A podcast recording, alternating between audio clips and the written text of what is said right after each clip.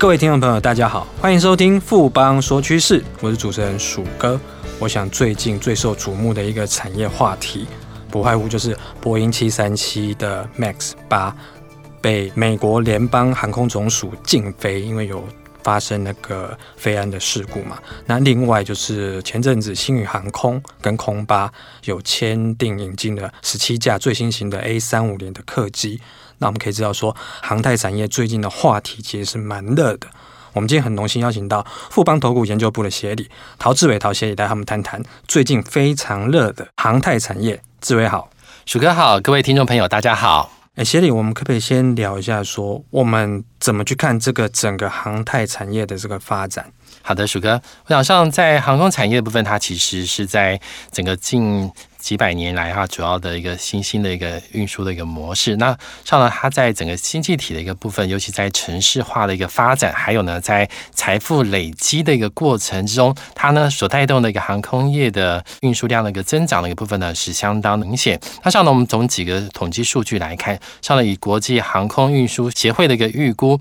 在整个全球二零一九年客运量的一个部分，将近呢有四十五点九亿人次，这个呢是从去年呢二零一八年的四十三点四亿人次呢持续一个增加，而且呢之后呢跟随着国民所得的一个增加，加上呢在经济活动的一个部分呢日益的频繁，其实全球的航空的一个需求的一个部分，预估呢到二零三四年，就是未来在十五年之内呢，在整个运量的部分，可望呢会达到七十四亿人次的这样的一个情况。那像呢每年的一个成长率呢，大概都在四到五 percent。那以这样的大量的一个航空运输呢，其实对于飞机的需求量呢，也会呢有一个同步的一个增加。那以空中巴士的一个预估，未来二十年在全球新增的架次的在飞机的部分呢，以中大型的飞机来看，将近呢就有三点三万架的一个新增的这样的一个情况。另外呢，在波音集团的部分呢，更乐观的预估，未来二十年可能呢需要将近有四点三万架以上的一个飞机。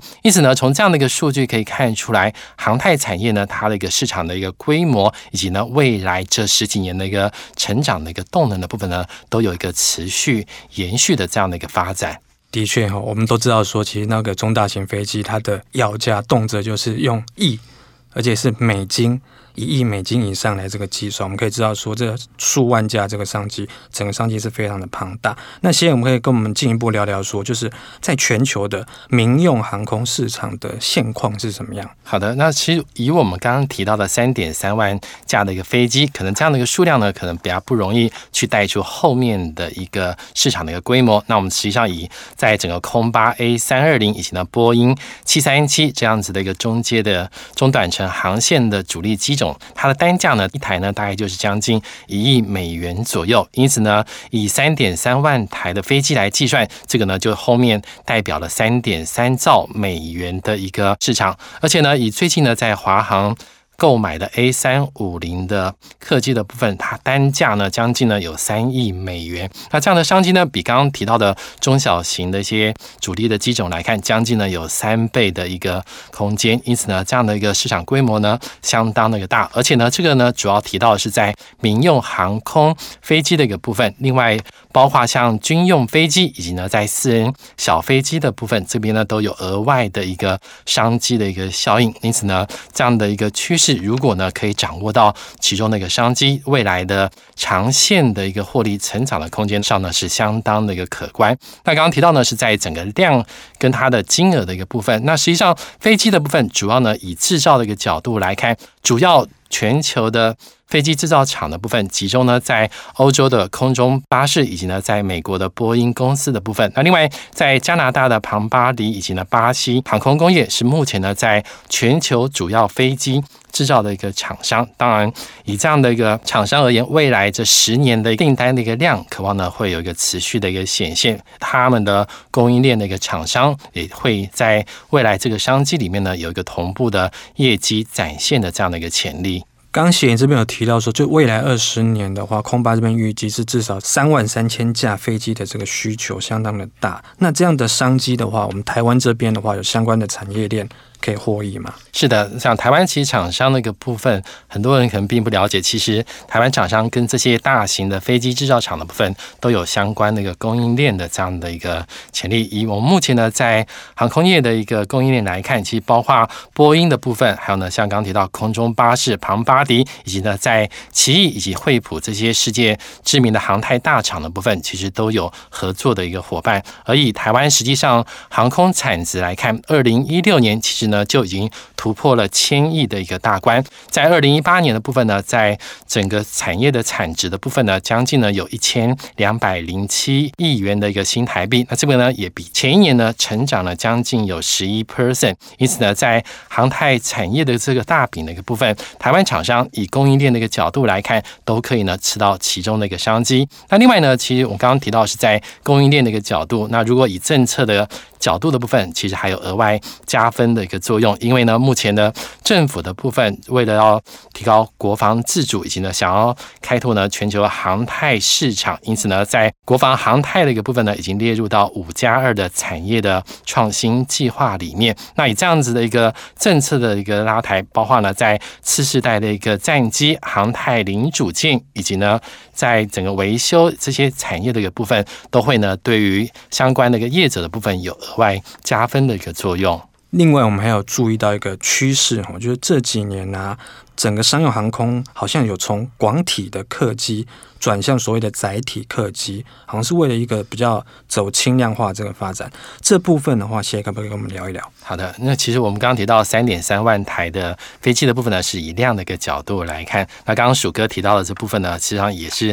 在整个产业的部分也有了一些值的一个改变。因为呢，近年来全球呢航太产业的一个发展重心，不但呢是希望说可以飞得更快，以及呢可以载更多多人。那另外一个更重要的一个发展趋势呢，是希望呢。可以在飞机的一个部分呢，做一个减重的这样一个动作。那因为呢，飞机减重之后呢，它的飞行的效率呢，渴望提高，因此呢，在省油以及呢减低飞航的一个成本的一个部分，都有连带的一个受惠的状况。当然，也在这个趋势下，在这几年呢，出现了一个所谓的新的 LEAP 的一个引擎的这样的一个开发。那所谓呢，LEAP 引擎的部分呢，特点呢，就是在整个涡轮的一个液片上呢，使用 3D 的编织的一个技术，它可以。呢减轻引擎的一个重量，使得呢每架飞机的重量呢将近可以减轻到五百公斤的这样的一个幅度。那当然，飞机减轻它的重量，在飞机燃油的一个消耗量以及维修的一个成本呢，都渴望呢会有一个明显提升的一个效果。那像以统计的一个数字来看，新世代的发动机的 LEAP 飞机的部分，它在燃油效率的一个部分，比目前的一个主流民航机的一个效率的部分呢，可以提高。将近十五 percent，因此呢，未来的这样的一个趋势，尤其呢，切入到机体轻量化的相关领域的一些零组件供应商，不管呢是像钛合金啊，或者是复合材料的一些零组件供应商的部分，研判呢也会有后续的一个受惠的效益。那我们知道说，飞安这一块，尤其是在航太产业这边的话，安全非常的重视。那可以想象说，维修。就更加的一个重要。那我们台湾在维修这一块的商机的话，也有掌握到吗？是的，因为飞机的部分，除了刚刚提到的量跟质的改变之外，其实呢，它的范围部分呢也持续的一个扩大。也就是呢，跟飞机有关的一些维修的一个部分，其实这几年市场的一个重视度呢，也有一个持续拉升的一个状况。那台湾呢，在飞机维修的部分，主要呢是受惠到廉价航空兴起之后所带动的一个飞机维修市场。每年呢，将近有四点五 percent 的一个成长率。那主要切入的业者的一个部分，主要呢是以亚航以及呢长荣航的部分呢，它的进度呢相对是比较正面。那我们以亚航的部分呢来做一个例子，它上呢这几年积极呢在开拓在商用飞机的一个维修的一个上面，目前呢在这个部分的业绩的一个部分所占的比重的部分，将近呢有三成的一个幅度。那另外呢，在长荣航空旗下的长荣航太的一个部分。主要呢是以飞机的改装以及呢维修呢作为它的一个主业。那过去呢，它曾经呢以波音七六七的一个飞机的改装的一个订单，帮它加上了翼间的一个整流翼之后呢，在过去的这段时间呢，已经创下了全球最短工时的一个完工的一个记录。当然，在知名度的一个提升的一个情况之下，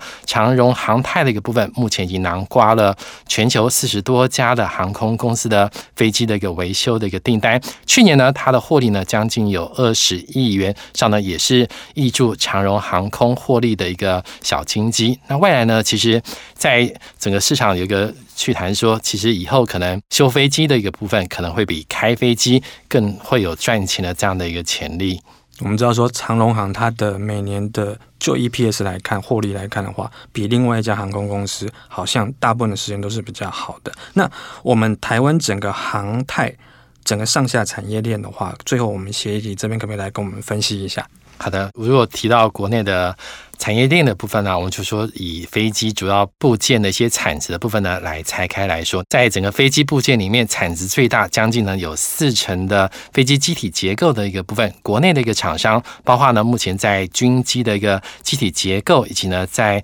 走道的一个机身段的一个部分呢，都有相关的一个切入的一个状况。那另外像飞机的一个舱门，以及呢起落架零组件的一些金属，以及呢复合材料的结构的一些。设备的部分呢，国内的业者的部分呢都有切入。那这边呢，在听众的部分可以留意一下，包括呢像汉翔、拓凯、千富。成田这些上市贵公司，以及呢未上市的祝龙的部分，是在机体的一个部分，我们国内可以留意的一些产业链的一些指标的一个个股。那另外呢，在飞机的一个心脏的部分，它就是我们提到的发动机，它将近呢占整个飞机的制造成本将近有二十五 percent 的这样的一个比重。国内的一个厂商目前呢并没有办法做一个全面自制的这样子的一个能力。不过呢，一些重要的一些零组件，像压缩。气叶片，还有呢，像进气鼻锥这些零组件的部分呢，其实都有做一个供货。因此呢，以这个角度来看，国内呢具备有相关供应链商机的个股的部分，可以留意像汉翔、成田、宝一、千富这几档上市柜的一个公司，它呢都已经切入到大厂的一个供应链之后呢，在题材讯息的部分呢，渴望会有受惠的一个效应。所以呢，在机载设备的航空电子的一个部分这边呢，将近是在飞机制造将近十五 percent 的一个产值的一个比重。那国内呢，主要是在全球卫星定位系统、航空电源转换器这些设备的部分呢，它具备有一定的一个切入的一个潜力。那另外呢，在驾驶舱的一些液晶平板显示器，以及呢在客舱的娱乐系统的部分，部分厂商呢也都有相关的一个订单。因此呢，国内的部分在未上市的部分，像台湾国际航电。科瑞电子，还有呢，在台湾贝克、立翔的部分呢，在订单的部分这边可以做一个留意。那最后呢，在飞机内装的方面，虽然呢它的产值相对比较偏低，不过呢一些航空的一些座椅的零组件，以及呢像客舱的一些编织物啊、防火泡棉，甚至呢在氧气面罩这些东西的部分，其实国内的厂商也都有相关切入的这样的一个讯息。那这边呢可以留意像拓凯、乔福以及呢未上市的部分，像怀林、福基、崇仁这些厂商。那刚刚提到呢是主要以飞机呢，目前的主要部件拆开呢，来切入的一个商机。当然，未来呢，如果有更多的业者的部分搭上了这样的一个顺风车，它的未来潜力的效益的部分呢，也值得听众呢来做一个留意。谢谢志伟今天带来这么精彩又精辟的分析，谢谢志伟，谢谢鼠哥。经过今天的节目呢，相信各位听众朋友对于整个航太产业它的产业趋势跟它的上下供应链，包括台湾的商机，应该都有更清楚的认识了。富邦说趋势，我是鼠哥，下周见。哦，我投资又吃龟苓膏了啦！那你快去找富邦证券，富邦好证点不降价，提供回收权证，让你投资好安心，更给力。富贵要人帮，权证买富邦。权证为高杠杆投资商品，有机会在短期间获得极高报酬或蒙受权利金的损失。购买前请先了解相关风险及详阅公开说明书。本公司经目的事业主管机关核准之许可证照字号为一零七年经管证总字第零零五三号。